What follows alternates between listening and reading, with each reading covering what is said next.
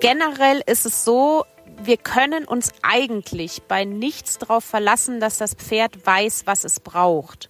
Mhm. Weil was das Pferd frisst und was das Pferd nicht frisst, hängt von so vielen Faktoren ab, dass man sich da nie drauf verlassen kann. Also ich würde theoretisch, wenn ich jetzt weiß, das braucht mein Pferd unbedingt, dann würde ich mich nicht drauf verlassen, ah, okay, wenn es das jetzt nicht mehr frisst, dann passt es.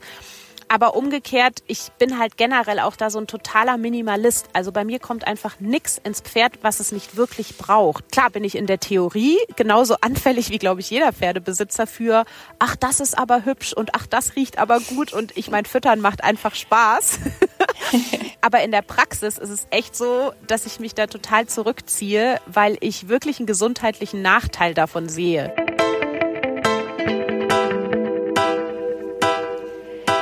Schön, dass du in den Podcast vom Kranken zum gesunden Pferd reinhörst. Ich bin Dr. Sandra Löckener und in jeder Folge werde ich dir ein bisschen meines Wissens aus Biologie und Tiermedizin schenken. Deine Fragen zum Thema Pferdegesundheit sind der Leitfaden für diesen Podcast. Also kommentiere, wenn dich ein Thema interessiert oder schreib mir, wenn du selbst ein krankes Pferdchen hast und Unterstützung auf dem Weg vom kranken zum gesunden Pferd brauchen kannst. Vielleicht ist dann bald auch deine Frage Thema einer Podcast-Folge. Vom Kranken zum gesunden Pferd. Der Podcast für die Gesundheit deines Pferdes. Vom Kranken zum gesunden Pferd. Mit Dr. Sandra Löckener.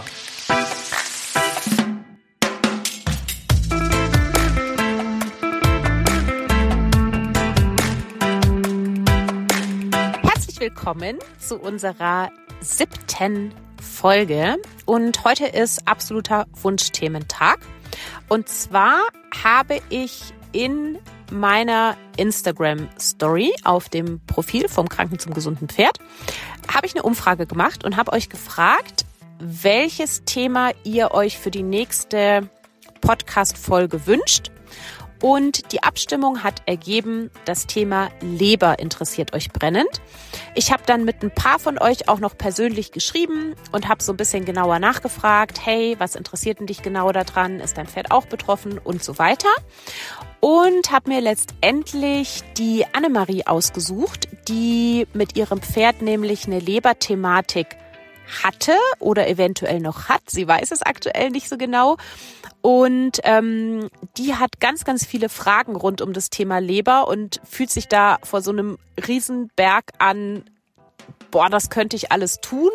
Macht das denn überhaupt Sinn? Ist das vielleicht auch viel zu krass? Und ähm, wo fange ich denn überhaupt an und wie gehe ich denn überhaupt vor? Und da habe ich mir gedacht, boah, das, das könnte richtig interessant sein ähm, für euch alle und das könnten bestimmt genau die Fragen sein, die sich viele Hörerinnen und Hörer stellen. Deshalb habe ich für heute die Annemarie in unseren Podcast eingeladen und ähm, die Annemarie hat eine Besonderheit als Gast, die werde ich euch jetzt gleich erzählen.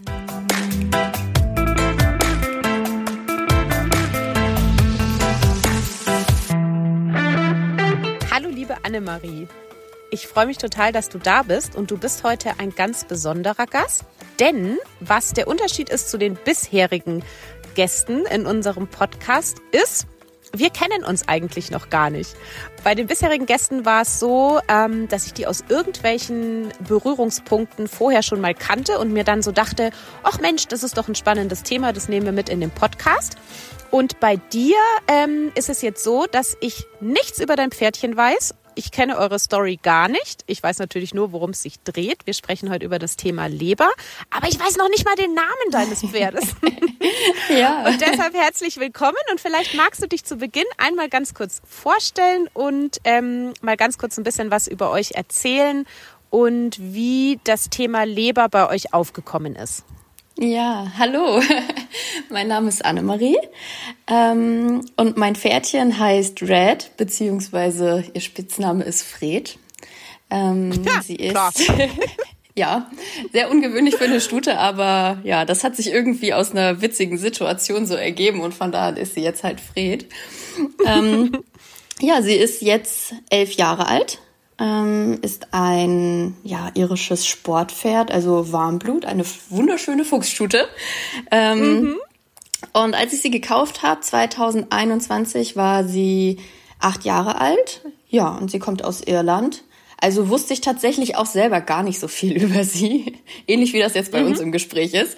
Ähm, ja, und äh, musste sie dann auch erstmal ein bisschen kennenlernen. Und ähm, dadurch ist halt tatsächlich auch schon ziemlich früh dieses Thema Leber in den Fokus gerückt, weil sie nämlich ein, ich sag mal, ein sehr zart beseitetes Wesen ist. Also sie war halt wirklich sehr dünn, als ich sie gekauft habe, ähm, sehr nervös und hatte so ein paar, ja, ich sag mal, kleinere Baustellen, die sie halt so mitgebracht hat.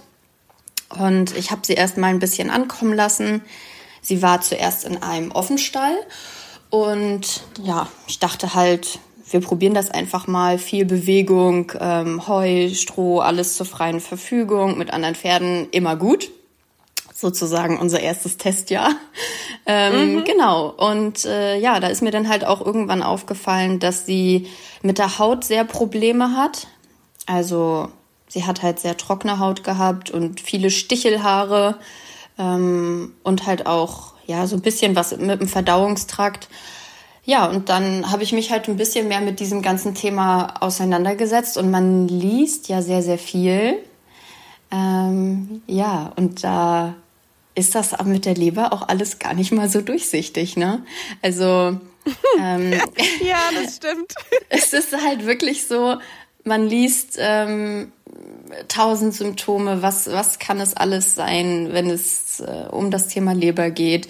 Ähm, dann von bis, von ich habe äh, irgendwo eine kleine Flechte, die das Pferdchen dann hat, bis zu, keine Ahnung, ähm, was weiß ich, irgendwelche Nervosität und Nervenzucken und sonst was. Und dann malt man sich ja immer die schlimmsten Geschichten aus. Und deswegen habe ich es einfach mal checken lassen. Und ähm, ja, habe dann äh, bin da eigentlich darauf aufmerksam geworden, weil wir dann ein Blutbild haben machen lassen. Und ja, dann meine Tierärztin meinte tatsächlich, äh, ja, es sind leicht erhöhte Leberwerte. Also äh, war da ein Zusammenhang eventuell zu vermuten, so dachte ich. Ja, und mhm. damit tat sich dann die ganze Kluft der Leberproblematiken und äh, Futtergeschichten etc. tat sich dann auf. Und ja, deswegen bin ich jetzt sozusagen hier in deinem Podcast. Mhm. Genau. Okay, ja. cool. Ja, dann gucken wir gleich mal, was wir da machen können. Deine Vorgehensweise ist auf jeden Fall schon mal super richtig, weil das Thema mit den Symptomen in Bezug auf die Leber ist echt komplex. Also Leber kann irgendwie so alle möglichen unspezifischen Symptome machen. Ähm, kann aber auch nicht, ja. Also es gibt auch ähm, so massiv erhöhte Leberwerte, die per Zufall in irgendeinem Blutbild beispielsweise auffallen, äh, wo die Besitzer dann sagen, äh, ich habe irgendwie gar nichts gemerkt. Also das Pferd hatte gar keine Symptome. Also von daher ist das wirklich rein an den Symptomen ähm, was abzuleiten, ist irgendwie ganz, ganz schwierig. Und von daher, wenn man so irgendeinen Verdacht hat, ähm, dann zu sagen, okay, man guckt als nächstes zum Beispiel mal im Blutbild nach, ist auf jeden Fall super gut. Und ähm, ja, bei euch war es dann so, dann wusstest du, okay, in die Richtung braucht sie jetzt ein kleines bisschen Unterstützung. Ne? Ähm, wie, wie hast du denn, also hast du dann schon irgendwie losgelegt mit irgendwas oder was, was war dann der, der darauf folgende Schritt? Ja, also ich äh, habe mich dann natürlich so ein bisschen rund um dieses ganze Thema belesen. Also wie kann ich mein Pferd da unterstützen? Weil meine Tierärztin halt auch meinte, es ist jetzt nicht so gravierend. Also ist noch alles in einem halbwegs vernünftigen Bereich, aber die Werte sind halt leicht erhöht. Und ähm, ja, wie man halt als Pferdebesitzer so ist, unterstützt man ja immer gerne überall sein Tier. Und ja. ähm, deswegen habe ich dann halt wieder mal wild umher gegoogelt, was es alles so gibt und welche Pflanzen unterstützend sein können. Und ähm, ja, da muss ich wirklich sagen, die Futterindustrie ist ja wirklich äh, der Wahnsinn. Da weiß man gar nicht so richtig, wo man anfangen soll. Und ich habe dann halt ähm, erstmal ganz pauschal angefangen, ähm, so ein paar Leberkräuter mit dazu zu füttern und habe das dann halt erstmal abgewartet, ob sich was tut, aber irgendwie hat sich dann auch nicht so richtig was getan. dann ja, hat man ja wirklich eine ganz große Bandbreite von Säften über Pellets, über, keine Ahnung, Pülverchen, Entgiftungskuren. Und ja, das habe ich dann halt auch alles immer mal so nach und nach durchprobiert und habe dann aber mhm. Ja so festgestellt im Großen und Ganzen, dass unsere Haltungsform vielleicht auch einfach nicht passt. In welchem Zusammenhang das mit der Leber stehen kann, konnte ich mir da nicht ganz erklären. Aber ich habe halt gemerkt, dass es ihr im Offenstall nicht so gut ging, weil sie, glaube ich, mhm. auch nicht viel schlafen konnte nachts und auch Futterstress hatte mit rationiertem Heu und so weiter. Ähm, dann sind wir nochmal umgezogen im Februar 2022 in einen Boxenstall. Und da ging es ihr deutlich, deutlich besser. Und da habe ich dann auch wirklich das erste Mal mitbekommen, dass es was bewirkt, wenn ich was dazu fütter. Also zumindest hatte ich das Gefühl, dass es was bewirkt.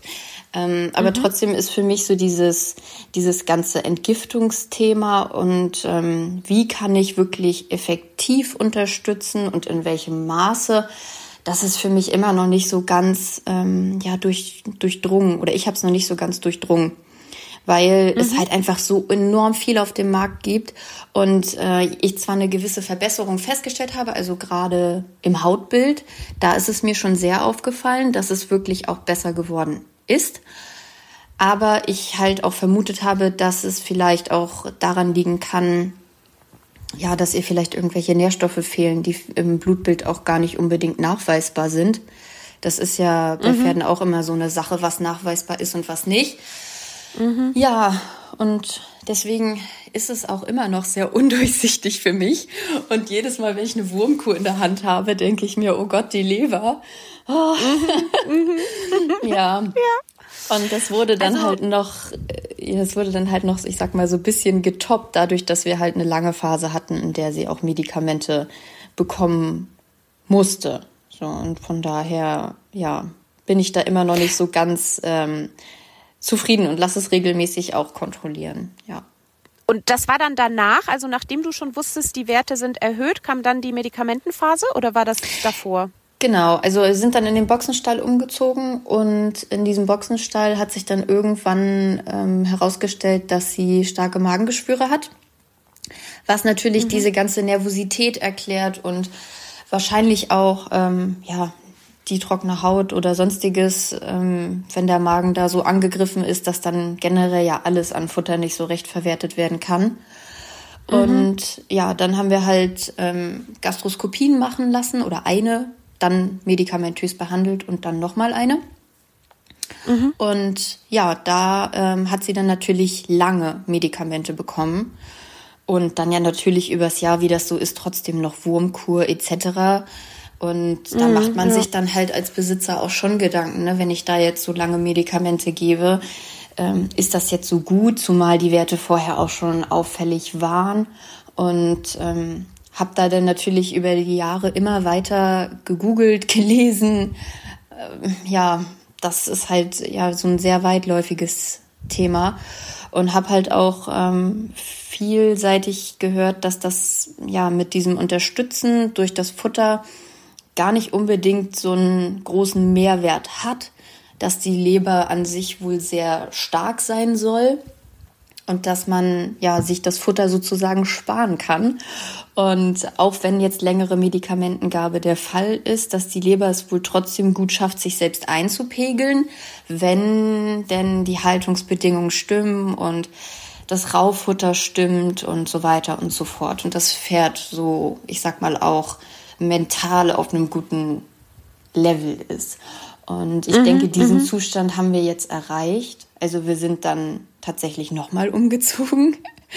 ähm, mhm. Das war dadurch bedingt, dass ich jobmäßig umziehen musste und sind jetzt seit letztem Jahr im April äh, in einem Stall, ja, in dem es ihr jetzt wirklich, wirklich gut geht, würde ich sagen. Hatten jetzt nochmal so einen kleinen Magengeschwüre-Rückfall, aber da musste ich nicht irgendwie medikamentös behandeln oder sowas.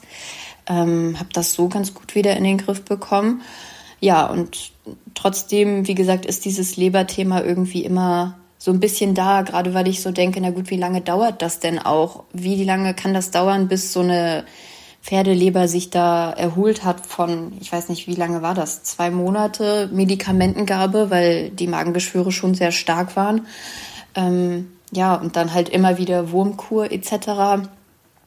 Das äh, sind alles mhm. so unbeantwortete Fragen in meinem Kopf. ja, das waren jetzt tatsächlich schon, äh, schon einige super spannende Fragen.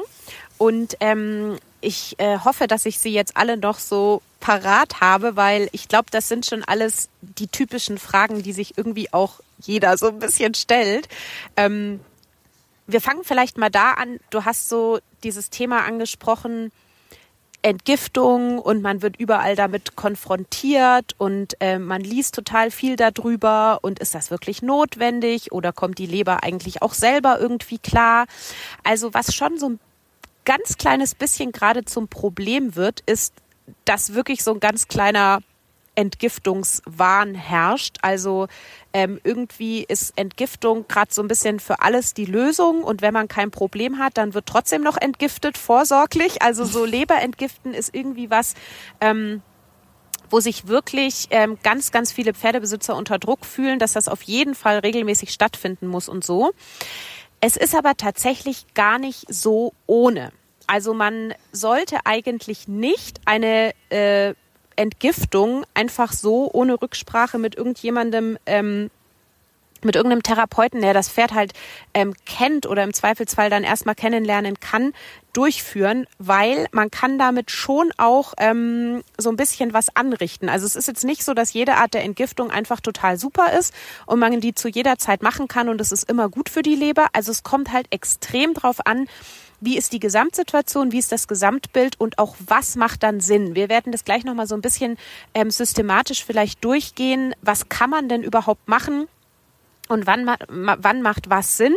Ähm, letztendlich ist halt der Gedanke, also die Leber ist einfach das Organ, was im Organismus für die Entgiftung des Körpers zuständig ist. Das heißt, alle möglichen Giftstoffe, Fremdstoffe, ähm, auch teilweise so Proteine und alles Mögliche wird in der Leber umgewandelt, umgebaut, abgebaut und wird dann eben weiter über die Nieren, über den Darm verstoffwechselt und ausgeschieden.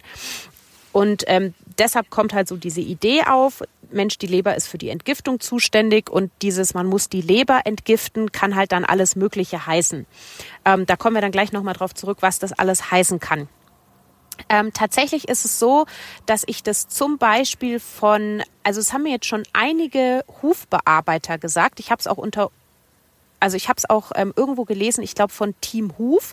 Ähm, das sind auch so Huffuzis, die haben ähm, auch das letztens nochmal geschrieben, ähm, dass sie das schon regelmäßig sehen, dass irgendwelche Hufgeschwüre, Strahlprobleme, aber auch so Hautgeschichten oder sowas ähm, auch mal gerne die Folge sein können, ähm, wenn die wenn die Leber einfach nicht ausreichend ähm, funktioniert. Also das heißt, das kann alles Mögliche sein, dass ihr irgendwelche Nährstoffe fehlen, dass sie überlastet ist. Ähm, und es, die haben das auch so formuliert, dass dieser Entgiftungszwang auch tatsächlich ähm, so ein bisschen der Auslöser für diese Probleme sein kann. Also was jetzt total blöd ist, weil auf der einen Seite ist es halt manchmal notwendig, damit man genau diese Probleme auch kuriert und auf der anderen Seite kann es die aber auch wirklich auslösen. Also das zeigt schon, dass das jetzt nicht so trivial ist, dass man einfach so, wenn man Bock drauf hat, sich irgendein Leberpräparat bestellt und mal so ein bisschen vor sich hin entgiftet. Ähm, das ist schon echt wichtig, dass man das so ein bisschen ähm, sich halt den Gesamtkontext anschaut und guckt, passt es denn jetzt überhaupt? Und was halt erstmal der allerwichtigste Punkt ist, wenn das überhaupt losgeht, beispielsweise wie es bei dir auch war, ähm, dass du so sagst, Mensch, ich habe hier irgendwie so Symptömchen, die könnten mit Leber zu tun haben, dann machst du ein Blutbild, dann hast du erhöhte Werte, ist die allererste Frage, die man sich ähm, stellen muss, warum? Also warum habe ich überhaupt erhöhte, erhöhte Leberwerte? Was könnte die Ursache dafür sein? Und eigentlich gibt es letztendlich so vier ja, vier ganz typische Ursachen, die mir so in der Praxis halt am allerhäufigsten über den Weg laufen. Natürlich gibt es auch noch andere, die aber einfach so ein bisschen weniger oft auftreten. Aber die vier häufigsten Ursachen, ähm, wo sich jeder mal so Gedanken machen sollte, wenn er merkt, okay, ich habe hier ein Leberthema, ähm, könnte das die Ursache sein, ist zum einen, ähm, dass irgendwelche ähm, Schimmelsituationen bestehen im Futter oder auch in der Umgebung ähm, oder dass generell irgendwelche Mykotoxine aufgenommen werden, meistens aus dem Heu, kann aber auch eben auf der Koppel aufgenommen werden. Ähm, also sowas kann zum Beispiel ein, ein Thema sein, was zu einer Überlastung der Leber führt. Ähm, dann natürlich ähm, ganz brisant auch Giftpflanzen oder sogar auch Schwermetalle, weil das halt auch sowas ist. Äh, Schimmel, Mykotoxine und so, das ist öfter mal so schleichend, dass sich da halt so ein bisschen was aufsummiert. Bei Giftpflanzen zum Beispiel, da kann es halt auch mal richtig schnell gehen. Also da können die einfach einmalig von einer Giftpflanze eine gewisse Menge fressen und da ist es leider auch so, das kann Ihnen sowohl draußen auf der Koppel passieren als halt auch im Heu. Also draußen auf der Koppel sind zum Beispiel so typische Giftpflanzen des ähm, Jakobskreuzkraut. Ähm, Im Heu ähm, ist es die Herbstzeitlose. Ähm, aber auch eben Schwermetalle, die beispielsweise im Wasser sind oder halt auch irgendwie aus der Umwelt aufgenommen ähm, werden, können da auch ein Thema sein und können halt auch sehr schnell zu einer Überlastung der Leber führen. Ähm, Mangelernährung ist auch ein großes Thema. Da kommen wir dann gleich als allererstes, würde ich mal sagen, drauf zu sprechen. Und ähm, ansonsten aber auch das Thema Stoffwechselprobleme. Also das heißt, so ernährungstechnisch kann es aus beiden Richtungen kommen, nämlich wenn das Pferd mangelernährt ist, aber auch wenn es gewissermaßen auch überernährt ist, also beispielsweise sehr äh, stark übergewichtig ist oder sowas. Also wenn daraus dann Stoffwechselprobleme ähm, resultieren, kann sich das auch massiv auf die Leber auswirken. Und dann natürlich, wie du schon auch angesprochen hast, ähm, Medikamente oder auch Wurmkuren. Also das sind alles so die Themen, ähm, die sollte man mal so als allererstes vielleicht im Hinterkopf haben und überlegen, kann da irgendwo die Ursache sein? Weil das ist ganz klar, wenn ich natürlich jetzt therapiere und die Ursache äh, bleibt weiter bestehen, bringt mir das natürlich langfristig ähm, nichts. Ne? Dann habe ich natürlich das Problem immer wieder. Und wenn ich jetzt die Ursache aber abgeschafft habe, ähm, weil du jetzt auch vorhin danach gefragt hast, ähm, wie schnell regeneriert sich denn eigentlich so eine Leber, dann kann das tatsächlich ziemlich schnell gehen. Also ich erlebe das immer wieder, dass Pferde wirklich ähm, beispielsweise nach der Aufnahme von Giftpflanzen eine massiv überforderte Leber haben und innerhalb von mehreren Wochen also sagen wir mal, ich habe es sogar schon erlebt nach drei Wochen, aber so nach sechs Wochen sieht es eigentlich ganz gut aus. Kann es wirklich sein, dass die Leber sich ähm, gut erholt hat. Also die Leber ist unheimlich regenerationsfähig. Das heißt auch, wir müssen da jetzt nicht irgendwie äh, sechs Monate lang Leberkuren füttern oder so, sondern entweder es ist das Richtige, was wir machen und wir haben die Ursache abgestellt dann ist die Therapie eigentlich auch relativ rasch erfolgreich oder eben nicht. Dann habe ich entweder die falsche Therapie, dann muss ich einfach die Therapiestrategie wechseln oder ich habe halt irgendwo noch eine Ursache, die nicht abgeschafft ist.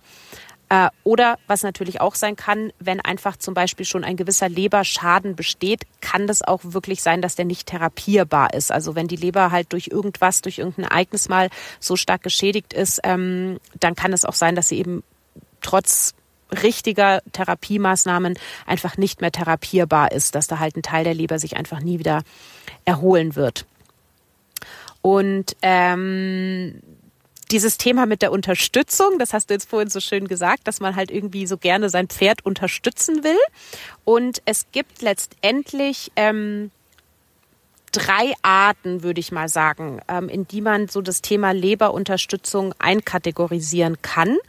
Und ähm, ich würde eben ganz gerne so mit dem Thema Mangelernährung anfangen. Also unter Mangelernährung, ähm, da ähm, braucht man sich jetzt nicht vorstellen, dass es bedeutet, dass das Pferd irgendwie viel zu wenig zu fressen kriegt oder so. Das ist tatsächlich kommt gar nicht mehr so häufig vor, sondern es geht tatsächlich darum, was es zu fressen gibt und dass halt trotzdem bestimmte Nährstoffe fehlen können, auch wenn vielleicht äh, 90 Prozent der Nährstoffe total im Überschuss angeboten werden.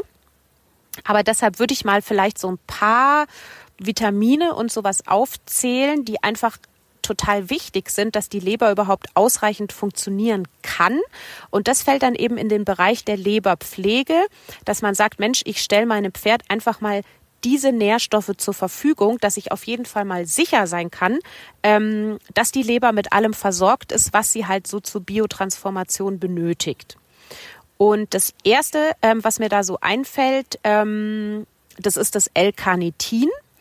L-Carnitin ist ähm, eine das wird vom Körper, also das kann auch aus ähm, zum Beispiel aus Aminosäuren, also aus Lysin und Methionin selbst gebildet werden. Die Pferde können das aber auch aus der Nahrung aufnehmen, also gerade so in Frischfutter, also beispielsweise in Möhrchen, in Äpfel, da ist immer ähm, L-Carnitin enthalten. Ähm, aber wenn dem Körper eben L-Carnitin fehlt, dann, wenn das längere Zeit der Fall ist, kann das tatsächlich die Leber massiv ähm, schädigen ähm, weil das L-Carnitin einfach auch ganz maßgeblich benötigt wird für diese ganzen Entgiftungsprozesse. Ähm, das heißt, es ist halt schon sehr essentiell für die Lebergesundheit und ein Mangel würde auf jeden Fall die Entgiftungsleistung der Leber einschränken. Und es ist aber auch so, dass selbst wenn ähm, das Pferd ausreichend, also wenn der Bedarf an L-Carnitin gedeckt ist, dann hat man schon festgestellt in Studien, dass nochmal ein eine Zufütterung in gewissem Rahmen trotzdem nochmal so die Leberleistung unterstützt. Also das heißt, ähm, wenn ich jetzt weiß, okay, Mist, mein Pferd hat irgendwie irgendwelche Gifte aufgenommen, äh, kann das zum Beispiel Sinn machen, dass man sagt, selbst wenn der L-Carnitin-Bedarf gedeckt ist, kann ich über einen gewissen Zeitraum einfach noch ein bisschen L-Carnitin ähm, zufüttern. Wie viel genau muss man dann natürlich individuell gucken, ähm, weil dann einfach dieser Abbau von den Giften für die Leber leichter ist. Und ähm, das bedeutet, dass halt dann einfach, ähm, wenn die, wenn die Leberaktivität halt ähm, sehr gut ist, dann bedeutet das halt, dass diese ganzen Gifte und Schadstoffe einfach auch schneller ausgeschieden werden können. Ähm, genau, deshalb L-Carnitin kann da durchaus sinnvoll sein. Dann, was auch ganz interessant ist, sind die B-Vitamine, also vor allem das Vitamin B12 und das Vitamin B6. Ähm, das hat man auch festgestellt, dass die auf jeden Fall ausreichend vorhanden sein müssen, damit die Leber ausreichend funktioniert. Also ähm, ein Mangel führt da zu Funktionsstörungen der Leber. Und auch hier ist es so, also beim B6 weiß ich jetzt gar nicht, aber beim B12 weiß ich, gibt's auch ähm, eine Studie, dass auch da so eine Zufütterung von Vitamin B12 und auch Folsäure nochmal so ein bisschen die Leberaktivität erhöht hat. Also das sind auch so Vitamine, ähm, da weiß man ja inzwischen auch sehr genau, wie viel man noch on top zu der Bedarfsdeckung zufüttern kann. Also auch hier kann man tatsächlich in einen Bereich kommen, ähm, wo es nicht mehr gesund ist. Dachte man lange Zeit, dass es das bei den B-Vitaminen nicht gibt, hat man aber inzwischen rausgefunden, gibt's schon. Aber man weiß es relativ genau und da könnte man dann zum Beispiel auch sagen, dass man vielleicht mal für einen gewissen Zeitraum ähm, diese Bedarfsdeckung so ein kleines bisschen übersteigt, ähm, eben im Rahmen des Gesunden, um einfach ähm, die Leberaktivität da noch so ein bisschen zu erhöhen. Ähm, dann, was auch ähm, eine super Unterstützung ist, einfach eben zur Leberpflege, wo man auch sagt, hey, das schadet auf keinen Fall, das tut einfach gut, sind Omega-3-Fettsäuren, also beispielsweise aus Leinsamen. Ähm, Leinsamen haben zusätzlich auch noch nette Ballaststoffe und diese Omega-3-Fettsäuren, die wirken halt super geil entzündungshemmend. Und das heißt, ähm, auch wenn zum Beispiel die Leber so ein bisschen mit entzündlichen Prozessen struggelt, dann ähm, ist es halt auch noch eine super Zufütterung, ähm, dass man sagt, okay, damit wird einfach generell auch die Lebergesundheit und auch viele andere Prozesse im Körper positiv unterstützt. Dann, ähm, oh ja, was auch interessant ist, denkt man irgendwie, ist so ein unspektakuläres Teilchen, aber zum Beispiel die Hagebutte. Ähm, da hat man auch rausgefunden, dass man äh, mit der Zufütterung von Hagebutte die leberspezifischen Blutparameter senken konnte, wenn die zum Beispiel ein bisschen erhöht waren. Also vermutlich ähm, beruht dieser Effekt auf den auf der Antioxidant auf den Antioxidantien in der ähm, Hagebutte. Aber das wäre dann auch noch eine Sache, die könnte man sich überlegen, ob die so in den Leberpflegeprozess mit reinkommt. Und was halt auch nochmal äh, so in Bezug auf die Antioxidantien ähm, eine super gute Quelle ist, ist Traubenkernmehl. Also da, ähm, das kann man ruhig auch mal so drei Monate durchziehen. Also da gibt es zum Beispiel auch eine Studie, die haben das in drei Monaten, also wir haben das halt das ist allerdings aus, aus der Humanmedizin, das ist eine humanmedizinische Studie, ähm, da haben die festgestellt, dass eben eine dreimonatige, jetzt wollte ich schon sagen Zufütterung, aber es ist dann Aufnahme von, also wenn Menschen das halt selber essen, ja. dann ähm, hatte das eben auch, also es hat äh, massiv den oxidativen Stress in der Leber gesenkt. Und da ging es zum Beispiel dann auch drum, ähm, dass manche Patienten so ähm, also nicht alkoholbedingte Fettlebererkrankungen hatten. Und das wurde dadurch auch ähm, deutlich verbessert. Von daher würde ich das auch auf jeden Fall so in die Kategorie kann man gerne machen zur Leberpflege ähm, mit einreihen. Also das wären jetzt mal so ein paar Sachen, wo ich sage, ähm, das kann man, wenn man einfach sagt, hey, ich bin mir jetzt gerade einfach nicht hundertprozentig sicher und ich will einfach ein bisschen die Leber streicheln, dann könnte man diese ähm, Sachen einfach ohne Bedenken ähm, zufüttern. Ich meine, klar, es ist immer am besten, wenn man einfach den Ernährungsberater seines Vertrauens fragt, weil der halt einfach so einen Gesamtüberblick hat. Und es kann ja zum Beispiel sein, dass eins der ähm, Substanzen vielleicht für irgendeine für irgendwas anderes im Körper jetzt gerade gar nicht passend ist oder so. Aber das ist auf jeden Fall was, was man so, ja, also wo man jetzt nicht massiv in die Leber, äh, in die Leberfunktion eingreift. Und ähm, das nächste Thema, also diese zweite ähm, Unterstützungskategorie, würde ich sagen, ähm, betrifft so den Bereich der Mykotoxinbindung.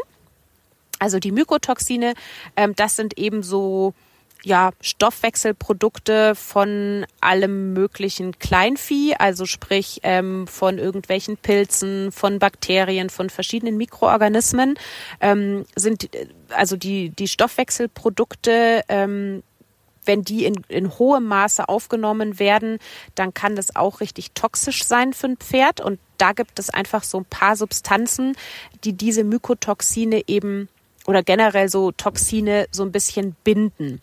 Und dadurch ähm, hat die Leber dann einfach auch letztendlich ein bisschen weniger zu tun.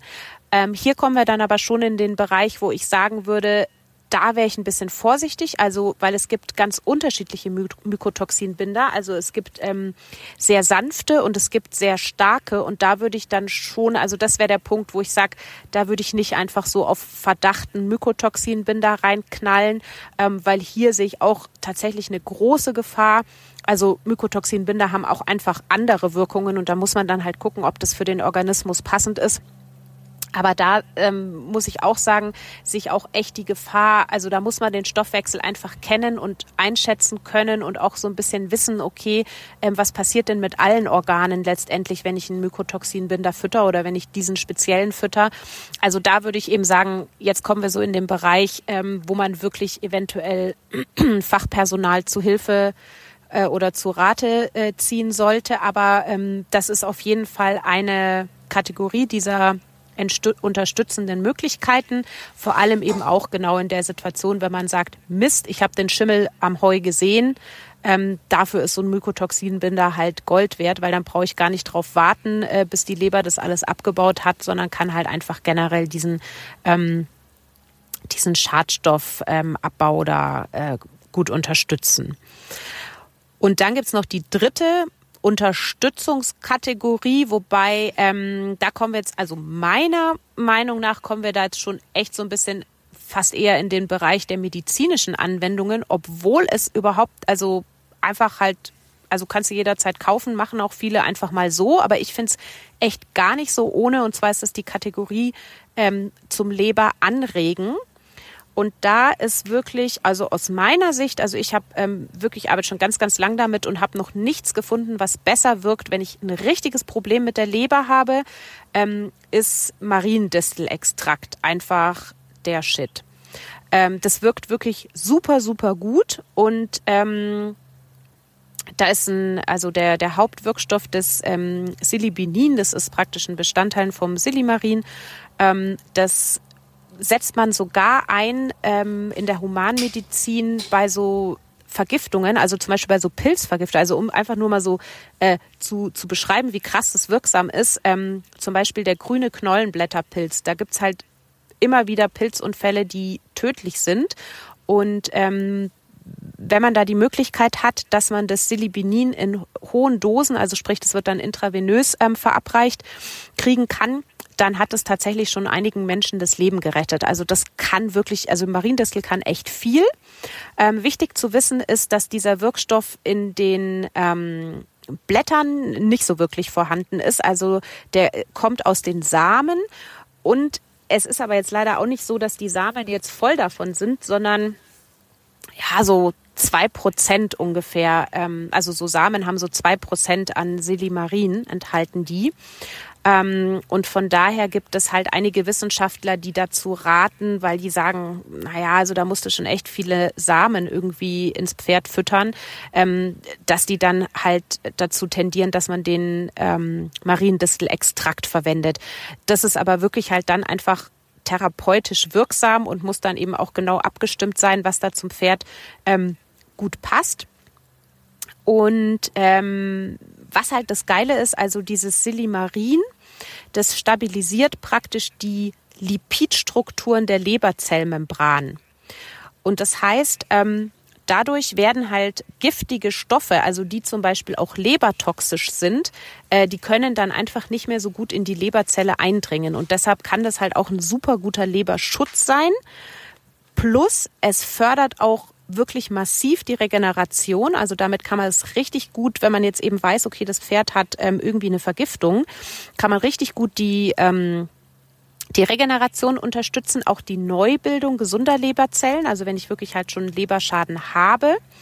Ähm, was auch noch ganz witzig ist, das ist auch noch so ein Einsatzbereich, ähm, den man festgestellt hat, wenn Pferde zum Beispiel ähm, stark zu Blähungen neigen, dann sollte man das auch mal in Betracht ziehen. Ähm, klar, da gibt's auch noch andere Sachen, die man machen kann, aber man kann es auch auf jeden Fall im Hinterkopf behalten, weil Mariendistel verstärkt praktisch die Durchblutung der, die Durchblutung der Pfortader. Und das kann ähm, dadurch ähm, Blähungen entgegenwirken, also so Aufgasungen. Aber das jetzt nur so am Rande. Ähm, aber das ist halt so, sag ich mal jetzt, das Typische, was man so geben kann, wenn eben ähm, die, die Leber wirklich ähm, zum Beispiel von Medikamenten echt geschädigt wurde, weil es einfach halt notwendig war, dass das Tier ähm, längere Zeit Medikamente kriegt oder halt ähm, lebertoxische Medikamente. Ähm, auch eben bei Vergiftungen wird das ganz oft mit eingesetzt. Ähm, was auch ganz cool ist, man kann tatsächlich sogar in Kombination mit bestimmten Pflanzen ähm, kann man sogar noch die ähm, Wirksamkeit erhöhen von Mariendistel. Aber also ja, es ist wirklich krass wirksam und echt stark wirksam. Aber jetzt kommt eben das Aber, warum ich jetzt nicht sagen würde, ach komm, das kann man doch mal regelmäßig machen, dann ist man auf der sicheren Seite. Das ist schon ein starker Eingriff in den Stoffwechsel. Also das ist so ein bisschen meine biologische Erfahrung, dass du eigentlich also wenn du irgendwas Krasses einsetzt, dann wirkt es selten krass in nur einer Sache. Also es ist halt selten irgendwie so spezifisch. Und deshalb ist es schon so, wenn ich halt das in, in einer Dosierung, wo das wirklich so krass gut wirksam ist für die Leber, wenn ich das da einsetze, diese Mariendistel, ähm, dann ist es schon einfach ein starker Eingriff in den ganzen Stoffwechsel und dann muss ich schon wissen, ob mein Stoffwechsel das auch packt. Also das ist eben nicht so, dass man dadurch nur Gutes bewirken kann, sondern man kann auch tatsächlich den Stoffwechsel komplett überlasten damit. Also man muss einfach wissen, was war davor, was ist die Geschichte des Pferdes, was hat es ansonsten vielleicht noch für Themen, für Baustellen, was ist es für ein Pferdetyp. Und dann ähm, muss man halt gucken, ob das eben das, das geeignete ist. Aber das würde ich sagen, ist auf jeden Fall, gehört es schon so in die Kategorie ähm, der unterstützenden Maßnahmen, die man machen kann. Ähm, ja, und ansonsten, ähm, klar, also man kann auch mal irgendwie paar Bitterkräuter füttern. Ähm, oder ja, es gibt schon so auch in der Phytotherapie, also die zwei ähm, Pflanzen, die ich so am wirksamsten finde, sind Löwenzahn und Artischocke. Ähm, jetzt kann man sich aber vorstellen, also ich meine, ich glaube, jedes unserer Pferde hat auf der Koppel irgendwie Kontakt zu Löwenzahn. Also schon allein dadurch tun die ja immer wieder auch was für ihre ähm, Leber, dass die halt einfach, weiß ich nicht, die Hälfte des Jahres halt irgendwo grasen, wo sie auch mal Löwenzahn erwischen. Also das muss man halt auch alles mit einberechnen. Ne? Ich muss halt auch gucken, so zum Thema Bitterkräuter oder so, was wächst denn überhaupt auf meiner Koppel? Was ist denn überhaupt in meinem Heu? Und dann muss ich halt mal so eine Gesamtbilanz ziehen, ob das überhaupt A ins Gewicht fällt, da jetzt noch eine Handvoll extra reinzuschmeißen oder vielleicht sogar irgendwann auch zu viel ist oder so.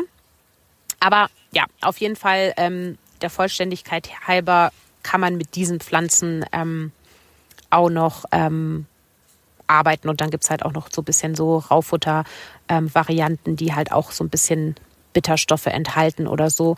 Ähm, das, das fällt halt auch dann so in den sanften Bereich der Leberunterstützung. Ähm, genau, das wäre jetzt, glaube ich, also das wäre jetzt mal so ein bisschen der Fahrplan, den ich mir durchüberlegen würde. Also sprich, erstmal natürlich gibt es irgendeine Ursache, die ich abschaffen kann.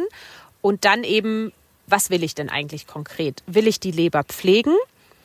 Habe ich das Gefühl, da sind Mykotoxine im Spiel? Will ich dann Toxine binden? Oder habe ich wirklich irgendwie eine Vergiftung ähm, oder einen massiven Leberschaden, muss ich da wirklich auch richtig anregen, dass die Leber halt in der Lage ist, sich zu regenerieren. Das sind halt wirklich einfach, das muss man unterscheiden aus meiner Sicht, weil ähm, ja, dementsprechend ist halt das eine viel zu wenig oder das andere einfach ähm, viel zu viel.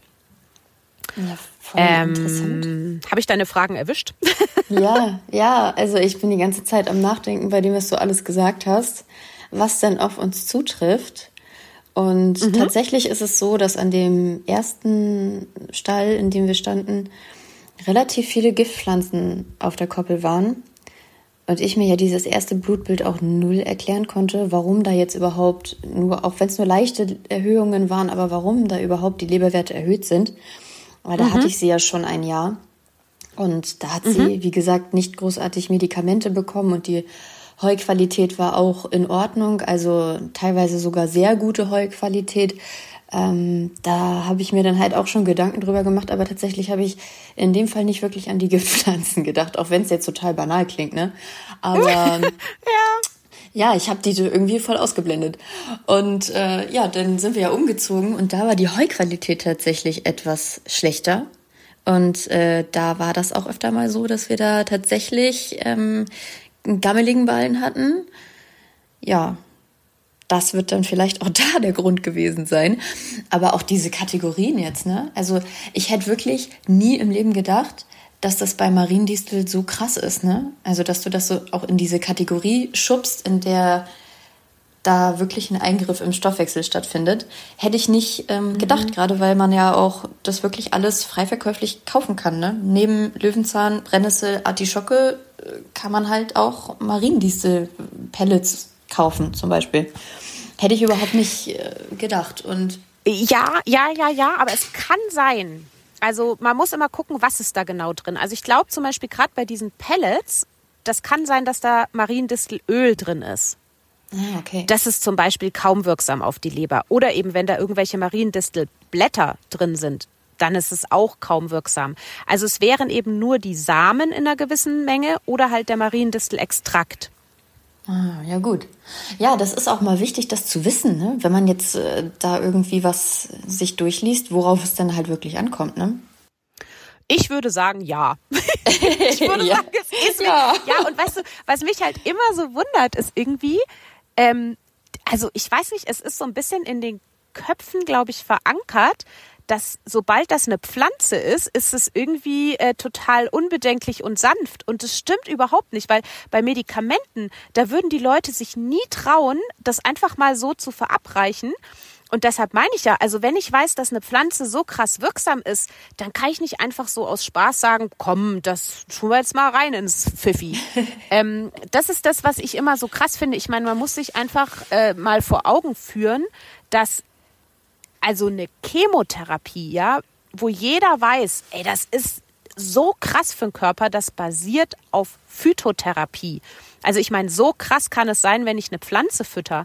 Also das äh, und gerade wenn man schon weiß, dass die so wirksam ist, dann muss ich mir einfach vorstellen, das ist auch ein Medikament. Und dann muss ich genauso sorgfältig halt abwägen, was will ich überhaupt damit erreichen? Ist das das, genau, was brauche ich überhaupt für einen Teil von der Pflanze dann? Und ist das dann überhaupt das Richtige für meine Situation? Also da bin ich ganz bei dir. Das ähm, wäre schon gut, wenn man das weiß oder halt ehrlich gesagt, man muss ja nicht alles wissen, wenn man einfach halt sagt, okay, ich frage jemanden, der sich damit auskennt. Ja, ja, eben. Ja, und das auch, also mir sind jetzt auch gerade noch mal so diese Gesteinsmehle-Geschichten im Kopf rumgeflogen, diese eine Kategorie. Mhm. Ähm, ja. Und da lese ich halt auch total oft, oder man kennt es ja auch von Instagram, ne? Influencer, Produkt äh, in die Kamera. Ähm, mhm. Und dann, äh, ja, beliest man sich dazu und es heißt halt überall, nein, das kann man auch dauerhaft dazu füttern, das ist total gut. Und es ist auch nicht schlimm, wenn das Pferd so ein paar Problemchen hat. Wenn man das wirklich über einen ganz langen Zeitraum dazu füttert, Also finde ich jetzt äh, schon krass, ne? das so auch mal zu hören, dass es eben nicht so ist. Also klar, man bedenkt natürlich auch immer bei allen Futtersachen, die man so in so ein Pferdchen reintut, dass es auch eine Negativseite haben kann.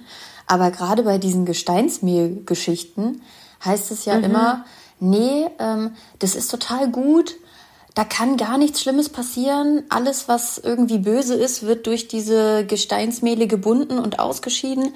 Aber alles, was gut ist, bleibt im Körper erhalten. Da passiert überhaupt nichts. Keine Sorge, keine Sorge.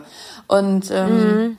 da denkt man, glaube ich, gar nicht so primär dran, dass das tatsächlich ja, auch. Ja, also es gibt unterschiedliche Meinungen dazu, das äh, nehme ich auch wahr. Also das ist natürlich jetzt nur meine Meinung, aber rein biologisch gibt es eben diese Selektivität nicht.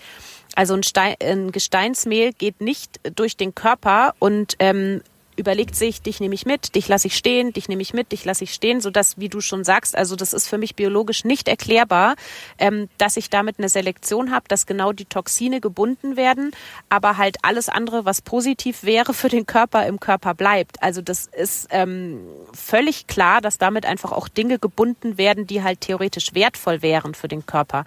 Und was ich mir, mich halt immer frage, also zu dieser dauerhaften Fütterung, also die erste Frage, die ich mir halt stelle, ist, warum? Also warum muss ich permanent Dinge in meinem Pferd binden? Also da, also weiß ich nicht. Also wenn ich gar keine andere Möglichkeit habe, außer meinem Pferd jeden Tag verschimmeltes Heu zu füttern, dann würde ich sagen, ja, dann vielleicht. Aber ich meine, normalerweise will ich ja was ganz Bestimmtes damit erreichen, nämlich dass ich was binde und rausbefördere, was ich im besten Fall ja danach nicht wieder reinfüttern will. Also das heißt, ähm, für mich hängt das System halt dann irgendwie an einer völlig anderen Stelle und für mich ist nicht die Lösung, ähm, dass ich da äh, dauerhaft Symptombekämpfung betreibe, weil dann muss, muss die Ursache weg. Muss. also deshalb ist mir das schon alleine nicht so ganz ähm, zu erklären, ähm, warum das so empfohlen wird. Ja, witzig ist halt auch, also es wird ja häufig empfohlen, wenn dann eher zum Fellwechsel, dass man dann halt das Pferd im Fellwechsel unterstützt und so weiter und so fort. Ähm, und ich habe das vor einer Weile wieder angefangen und sie hat irgendwann einfach nicht mehr gefressen. Sie hat es verweigert, sie wollte es nicht mehr. So, und dann mhm. dachte ich mhm. mir, ja gut, okay, toll. Also ähm, Glückwunsch an meinen Geldbeutel. Dem tut das sehr gut. Aber ähm, ja, mein, mein Inneres dachte so, ja toll, jetzt frisst sie das nicht mehr. Aber es wird ja dann sicherlich mhm. auch seinen Grund haben. Und ich habe tatsächlich auch schon häufiger gehört, dass bei diesen, also vielleicht hast du ja dazu irgendwie auch eine Erkenntnis, ne, dass ähm, Pferde gerade bei diesen Gesteinssachen, dass irgendwann, wenn sie wissen, sie brauchen das nicht mehr, fressen sie es auch nicht mehr. Hast du davon schon mal mhm. irgendwie was gehört? Also ich habe dazu keine persönliche Erfahrung, weil ich das, wie gesagt, noch nie so lange gefüttert habe. Also deshalb ähm, kann ich jetzt nicht sagen, dass ich das selbst schon in meinem Reha-Betrieb ähm, oder an meinen eigenen Pferden irgendwie beobachtet hätte, dass die das eine Zeit lang fressen und dann ähm, verweigern. Und das ist aber auch genau der Punkt, wo sie es nicht mehr brauchen. Also eine persönliche Erfahrung habe ich deshalb dazu nicht. Ähm, generell ist es so, wir können uns eigentlich bei nichts darauf verlassen, dass das Pferd weiß, was es braucht. Mhm. Weil was das Pferd frisst und was das Pferd nicht frisst, hängt von so vielen Faktoren ab, ähm, dass man sich da nie drauf ähm, verlassen kann. Also ich würde theoretisch, wenn ich jetzt weiß, das braucht mein Pferd unbedingt, dann dann, weil das halt vorher ermittelt wurde, dann würde ich mich nicht drauf verlassen, ah, okay, wenn es das jetzt nicht mehr frisst, dann passt es. Aber umgekehrt, ich bin halt generell auch da so ein totaler Minimalist. Also bei mir kommt einfach nichts ins Pferd, was es nicht wirklich braucht. Also ich, ähm, klar bin ich in der Theorie genauso anfällig wie, glaube ich, jeder Pferdebesitzer für, ach, das ist aber hübsch und ach, das riecht aber gut und ich mein, Füttern macht einfach Spaß. ähm, aber in der Praxis ist es echt so, dass ich mich da total zurückziehe, weil ich wirklich einen gesundheitlichen Nachteil davon sehe. Und ähm, deshalb würde halt einfach, also ich würde mir jetzt in Bezug darauf zum Beispiel die Frage stellen, okay, ähm, was wollte ich damit bezwecken? wie lange ist die Fütterung damit notwendig? Und beispielsweise, weil ich meine, man muss jetzt auch das Pferd nicht zu irgendwas zwingen. Es gibt ja auch so Sachen, ne? Also manche Sachen, die füttert man und denkt sich so, ey, das wäre jetzt schon wirklich wichtig für deine Gesundheit. Ja, dann versuche ich es schon natürlich mit irgendwie Banane oder sonst was reinzuschmuggeln. Aber es gibt ja auch so Sachen, wo man sich so denkt, komm, das wäre jetzt ganz schön für dich, aber ich weiß auch, wenn du es jetzt nicht frisst, dann passiert auch nichts. Und wenn es halt in die Kategorie fällt, dann finde ich, darf ein Pferd auch mal sagen, habe ich jetzt gerade keine Lust drauf. Wenn ich weiß, es hat keine negativen gesundheitlichen Konsequenzen, dann kann ich auch mal sagen, gut, dann gibt es halt jetzt nicht mehr. Und so würde ich das, glaube ich, abwägen. Also ich würde mir immer die Frage stellen, was ist eigentlich mein Ziel mit der Fütterung von diesem, ähm, nennen wir es Nährstoff? Oder was auch immer, Zusatzstoff und dann eben, wie lange braucht mein Pferd das dafür und dann würde ich eben, wenn ich merke, okay, das Pferd verweigert es, würde ich eben abwägen. Brauche ich das dringend? Ist es wirklich notwendig, dass mein Pferd das frisst oder kann ich es ihm einfach vielleicht äh, einen Monat später nochmal anbieten, weil es nur so nice to have irgendwie in meinem Ernährungsplan ist? Oder es vielleicht sogar eine Alternative gibt. Ne? Kann ja auch sein, dass man sagt, okay, das magst du nicht mehr und ich habe vielleicht ein anderes Produkt, was genau die gleiche Wirksamkeit hat oder so, dann könnte man ja zum Beispiel auch nochmal was anderes anbieten. Ja, tatsächlich äh, zeigt sie mir da auch gerade sehr meine Grenzen auf, weil es nämlich an dem Stall, an dem wir jetzt sind, echt gutes Heu gibt und sie total scharf auf dieses leckere Heu ist. Aber alles, was ich ihr da zusammenzauber in meiner tollen Futterdose, interessiert sie halt im Moment nicht so wirklich. Und ähm, das unmöglich. Sind halt, ja, unmöglich, ne, finde ich auch. Und das sind halt hauptsächlich so Sachen, ähm, die ja eigentlich nur so der Unterstützung des Magens gedient haben und halt wie gesagt diese Entgiftungsgeschichte, weil das ja mhm. häufiger schon auffällig war. Und mhm. ähm, ich habe mir jetzt auch gedacht, auch tatsächlich inspiriert von ähm, von deinen letzten Folgen Podcast, äh, dass mhm. ich da jetzt einfach mal versuche, minimalistischer zu denken und dann mhm. eher mal wieder ein Blutbild machen lasse, was ja so ein demnächst mhm. wieder ansteht, um einfach mal zu sehen, wie es dann so ist. Aber wie gesagt, ich habe jetzt im Moment auch wirklich Glück mit dem Heu, dass sie da so total scharf drauf ist und das total toll findet. Da kann ich mich jetzt nicht beschweren mhm. und da bin ich echt gespannt, wie sich das jetzt so auswirkt, weil ich damals echt so ein bisschen Modell Hexenküche war, ne? Für alle mhm. kleinen Wehwehchen gab es irgendwas und da das bei ihr halt echt viele waren, siehe so trockene Haut und so weiter und so fort, ähm, irgendwelche Darmgeschichten auch noch mit dabei, denn nervös, äh, gab es da schon echt viel Vielfalt in meinem Schüsselchen. Und ja, das ja, versuche ich ja. jetzt halt auch so ein bisschen abzulegen, ne? Einfach mal zu ja. gucken, wie es dann so geht. Genau. Wie ist denn das eigentlich? Ähm, hast du denn das, also hast du ein Blutbild gemacht, bevor du die gekauft hast oder irgendwie so? Also meine Frage zielt praktisch darauf ab, weißt du denn, dass die früher normale Leberwerte hatte? Nee, ähm, tatsächlich nicht. Mhm. Weil das ist halt auch nochmal so ein Punkt. Also ich habe zum Beispiel auch eine Stute, die habe ich gekauft, ähm, da hatte die erhöhte Leberwerte. Und dann habe ich die ähm, mit allem therapiert, was man halt so peu à peu versucht. Und diese Werte sind niemals gesunken. Und mhm. da war natürlich dann schon der Verdacht irgendwie nahe, dass die halt eben einfach, was weiß ich, vielleicht hat die als Fohlen mal irgendwelche Giftpflanzen aufgenommen oder so, dass die Leber da wirklich so massiv geschädigt war, ähm, dass es sich halt nie regenerieren konnte. Aber das super krasse ist, also wie gesagt, ich habe wirklich alles versucht und jeder, der sich annähernd mit Leber auskennt in Deutschland, war schon an meinem Pferd zu dem Thema. ähm, und dann ähm, sind wir umgezogen und ähm, die Heusituation hat sich insofern geändert, also ich hatte die früher auch schon in, in Eigenregie stehen. Also das heißt, ich wusste schon ganz genau, welches Heu ich in die reinfütter und natürlich war das halt tippitoppi und High Quality und so weiter. Also das war nie das Problem. Aber es ist ja schon so, dass ähm, du so normales Heu, was du so kaufst, ist ja, also es ist ganz schwer bis nahezu unmöglich, naturbelassenes Heu zu bekommen. Also da ist ja immer irgendeine Art von Dünger drauf, Pestizid drauf. Also, dass du jetzt wirklich ein komplett naturbelassenes Heu kaufst. Also, ich glaube nicht, dass mir das jemals wirklich gelungen ist. Also wirklich bis ins Ende durchdacht so. Und als wir dann umgezogen sind, ähm, in der neuen Umgebung gibt es nur das. Also da, da bedeutet Heu, es wächst halt eine Wiese, wie sie will, dann wird's halt abgeschnitten, Heu gemacht, Pferden gefüttert. Und dann habe ich halt irgendwie so nach einem Jahr einfach mal so ein Kontrollblutbild gemacht, weil ich mal gucken wollte, passt alles, gibt es irgendwelche Auffälligkeiten und auf einmal waren die Leberwerte normal.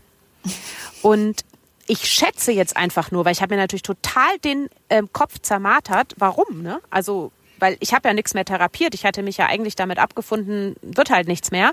Und die war halt auch noch nie symptomatisch. Also das war mehr so ein Zufallsbefund. Und das Einzige, was ich mir wirklich erklären kann, weil eben, also meine Pferde kriegen halt einfach so Heu, Heu, Heu und da gibt's noch verschiedene Dinge, auf die ich achte, aber halt wenig anderes. Also das heißt, das Einzige, was ich mir echt erklären kann, was dazu geführt hat, ist, wie gesagt, dass die halt nichts mehr an irgendwelchen, also die Koppel, auf die die geht, die hat noch niemals im Leben irgendeinen Dünger, irgendein Pestizid oder sonst was gesehen. Auch alles, was die sonst isst, die trinkt Quellwasser, was noch nie Kontakt zu irgendwas hatte und die isst dieses Heu. Und das ist das Einzige, wie ich mir das irgendwie erklären kann, wie sich diese Leberwerte auf einmal normalisiert haben. Und ähm, das habe ich natürlich seitdem schon auch immer im Hinterkopf, dass ich mir so denke, so, boah, was nehmen unsere Pferde eigentlich alle so auf im Alltag? Also so, wo du, was du gar nicht so auf dem Schirm hast. Weil eben, ich habe ja jetzt vorhin schon gesagt, was so die häufigsten Ursachen sind für die Lebererhöhung, also für die Leber, für die Erhöhung der Leberwerte ähm, dass wir halt wissen, okay, Giftpflanzen sind ein Thema und Mykotoxine sind ein Thema und äh, wir gucken, dass sie mit allem versorgt sind. Wir wollen sie aber auch nicht überversorgt haben. Fett dürfen sie auch nicht sein. Das weiß man ja alles. Aber eben, was nehmen die eigentlich die ganze Zeit so auf, wo die Leber so permanent eigentlich so ein bisschen gechallenged ist? Also das denke ich mir wirklich seitdem nochmal ähm, ganz besonders, dass man halt einfach auch immer so sich die Summe der Dinge überlegen muss. Also so, was macht mein Pferd so den ganzen Tag? Auf welcher Wiese ist die? Wie ist die Wiese behandelt? Ähm, was frisst die für ein Heu? Wo kommt das Heu eigentlich her? Was kriegt die an Zusatzfutter? Auch Wasser kann eben Thema sein. Also das sind natürlich immer so diese Sachen, von denen das Pferd am allermeisten aufnimmt. Also sprich halt Wiese, Heu und Wasser müssen natürlich immer das Erste sein, was man irgendwie kontrollieren muss. Aber ich glaube, dass es halt oftmals auch so ein bisschen eine ganz schöne Summe ist, die da so zusammenkommt mit, ähm, ja, das Wasser nimmt vielleicht irgendwas unterwegs auf und es ist was auf den Wiesen und es ist was ein bisschen im Heu und alles nicht so dramatisch. Aber in Summe ist le erhöhte Leberwerte auf jeden Fall ein Thema bei unseren Pferden, die so in unserer Obhut leben. Hm. Und da muss man sich natürlich schon mal fragen, why? Ja, ich bin jetzt auch gespannt. Wie gesagt, ich werde ja noch mal ein Blutbild machen lassen. Ähm, mhm. Und wir haben damals ja zuerst in Bayern gewohnt und sind jetzt nach Norddeutschland wieder zurück nach Hause gezogen. Und mhm. die Wiesen sehen halt wirklich komplett anders aus. Ne? Das ist halt einfach eine ganz andere Liga, muss man ja leider mal so sagen. Und mhm. da, also unten habe ich so ein bisschen das Gefühl gehabt, dass ähm, es tatsächlich so ist, dass sehr, sehr viele Giftpflanzen überall rumstehen, denen nicht wirklich Beachtung geschenkt wird und die dann mhm. einfach mitverarbeitet werden. Und das ist halt so. Mhm. Das geht auch nicht anders. Und da war das nicht so wirklich Prio habe ich immer so das Gefühl mhm. gehabt. Ne? Mhm. Und in dem Stall, in dem ich jetzt stehe, ähm, wird das Heu auch selbst gemacht. Und das Heu wird so hergestellt, dass es halt auch wirklich, ja, qualitativ sehr hochwertig ist. Und da bin ich wirklich gespannt, was das jetzt halt nochmal auslöst, weil sie auch noch nie so gerne ihr Heu gefressen hat. Also das mhm. gab es noch nie, dass sie für Heu ein Mesh hat stehen lassen oder sowas. Und das habe ich jetzt gefühlt jeden Tag, deswegen mache ich es gar nicht mehr. Und ähm, mhm.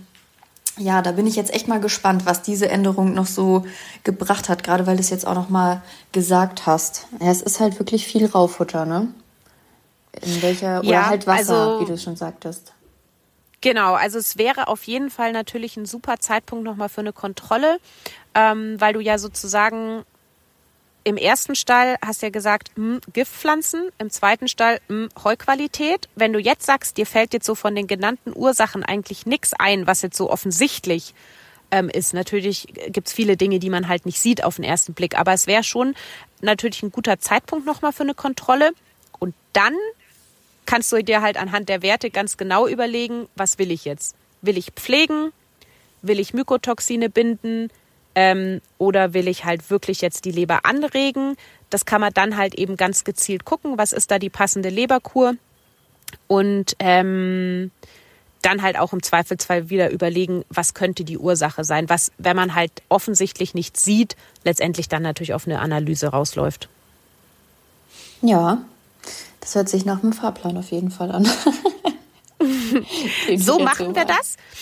Und ähm, wenn du schon ein Blutbild nimmst, dann kann ich dir gleich vielleicht noch ein, zwei, drei Sachen dazu sagen, die du dann gleich beherzigen kannst. Aber das fällt dann auch in andere Kategorien. Von daher ähm, würde ich sagen, das sage ich dir dann ähm, abseits dieses Podcasts, weil dann können wir schön dieses Leberthema schließen. und ähm, du weißt, wie so ein bisschen dieser Überlegungsfahrplan ist, wenn man feststellt, okay, da stimmt was nicht an den Werten. Ähm, und ähm, bestimmt kriege ich wieder diverse Nachrichten von Hörerinnen und Hörern, die sagen, boah, sagt der Annemarie, bitte, sie soll dann nochmal erzählen, wie die Werte sind. Weil die Hörerinnen und Hörer fiebern bei all unseren Gästen mit. Das mache ich dann sehr gerne. Das schicke ich dann natürlich also, mal. Ja, cool. Vielleicht können wir dann nämlich mal kurz einwerfen, ob ähm, tatsächlich jetzt die Ursachen einfach gefunden wurden oder ob wir da noch mal ran müssen an eine Lebertherapie. Ja, nee, das mache ich auf jeden Fall. Das steht jetzt demnächst ins Haus. Subi. Okay, cool. Also dann vielen Dank, dass du deinen Fall mit uns geteilt hast. Also der war, ich glaube, der hat genau alle typischen Fragen einfach ähm, aufgeworfen, die sich ganz, ganz viele gestellt haben. Und ähm, ich hoffe, wir konnten damit ähm, für äh, viele ein bisschen Licht ins Dunkel in, in den, ins Leberchaos bringen. Also vielen herzlichen Dank, dass du da warst und ähm, mach's gut. Ja, bis dahin. Tschüss.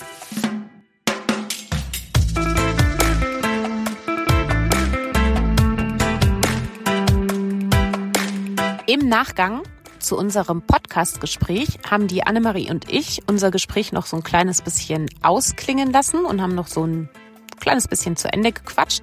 Und dabei ist jetzt noch ein interessantes Thema aufgekommen, was ich total gerne noch ähm, hinzufügen möchte.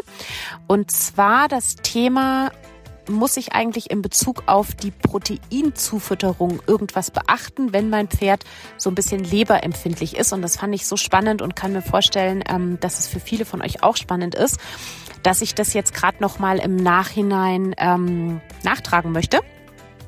Und zwar, ja, da gibt es was zu beachten, denn wenn du jetzt beispielsweise ein sehr proteinreiches Futter wählst für dein Pferd, weil es das aus irgendwelchen Gründen braucht, ähm, dann musst du bedenken, dass Proteine von der Leber abgebaut werden. Das heißt, die werden in ihre Einzelteile ähm, zerlegt und so weiter und dann halt weiter verwendet im Körper. Ähm, das bedeutet, wenn du ein leberempfindliches Pferd hast, dann macht es Sinn, darüber nachzudenken, ob möglicherweise eine Zufütterung von reinen Aminosäuren, also sprich dünndarmverdaulichen Aminosäuren, ähm, besser geeignet ist für dein Pferd, als eben ein proteinreiches Futter zu wählen. Das wollte ich auf jeden Fall noch mal kurz nachtragen, ähm, weil das auf jeden Fall zu diesen ganzen Leberüberlegungen mit dazugehört, dieses Thema. Und ähm, wenn du jetzt sagst, okay, ähm, jetzt weiß ich irgendwie so die ganze Theorie, aber letztendlich, was jetzt für mein Pferd individuell genau das Richtige ist und in welcher Dosierung ich das jetzt überhaupt füttern soll und, und, und, ähm, würde ich jetzt trotzdem gerne ganz konkret wissen, dann kannst du mich natürlich immer kontaktieren und wir können das ähm, für dein Pferd ganz speziell ähm, durchdenken. Und ähm, ansonsten hoffe ich auf jeden Fall, dass du einen guten Eindruck bekommen hast, wie man dieses Thema so ein bisschen durchgehen kann, ähm, wie du so ein bisschen überlegen kannst, was du überhaupt willst, was das Richtige ist für dein Pferd und vielleicht auch einfach ein bisschen ähm, weißt, dass man das ein oder andere Produkt mit etwas Bedacht einsetzt. Ähm, ich freue mich deshalb, wenn es dir gefallen hat und ähm, mal gucken, vielleicht frage ich für die nächste Folge wieder nach, was so euer Wunschthema ist. Ähm, du kannst mir immer auch individuell schreiben. Ich kriege immer wieder Zuschriften von euch, wo ihr ähm, super coole Wunschideen habt für die nächsten Folgen. Und ähm, kannst auch einfach unter dem Podcast direkt kommentieren. Ähm, ich freue mich sowieso über euer Feedback. Also wenn du jetzt gerade denkst, ähm, hey, das und das konnte ich mir mitnehmen aus der Podcast-Folge, dann freue ich mich total darüber. Ähm, oder auch wenn du sagst, hey, das und das hat mir aber gefehlt oder irgendwie so. Also ich freue mich auf jeden Fall sehr über Kommentare. Und wenn es eben was gibt, ähm, wo du jetzt vielleicht sagst, hey Mensch, das läuft eigentlich ganz gut hier mit diesen Wunschthemen. Ich will mir auch mal ein Thema wünschen. Schreib's einfach in die Kommentare, die kommen auf jeden Fall bei mir an und werden mich deutlich beeinflussen in der weiteren Themenwahl. Also, vielen Dank fürs Zuhören. Ich freue mich aufs nächste Mal. Mach's gut. Ciao.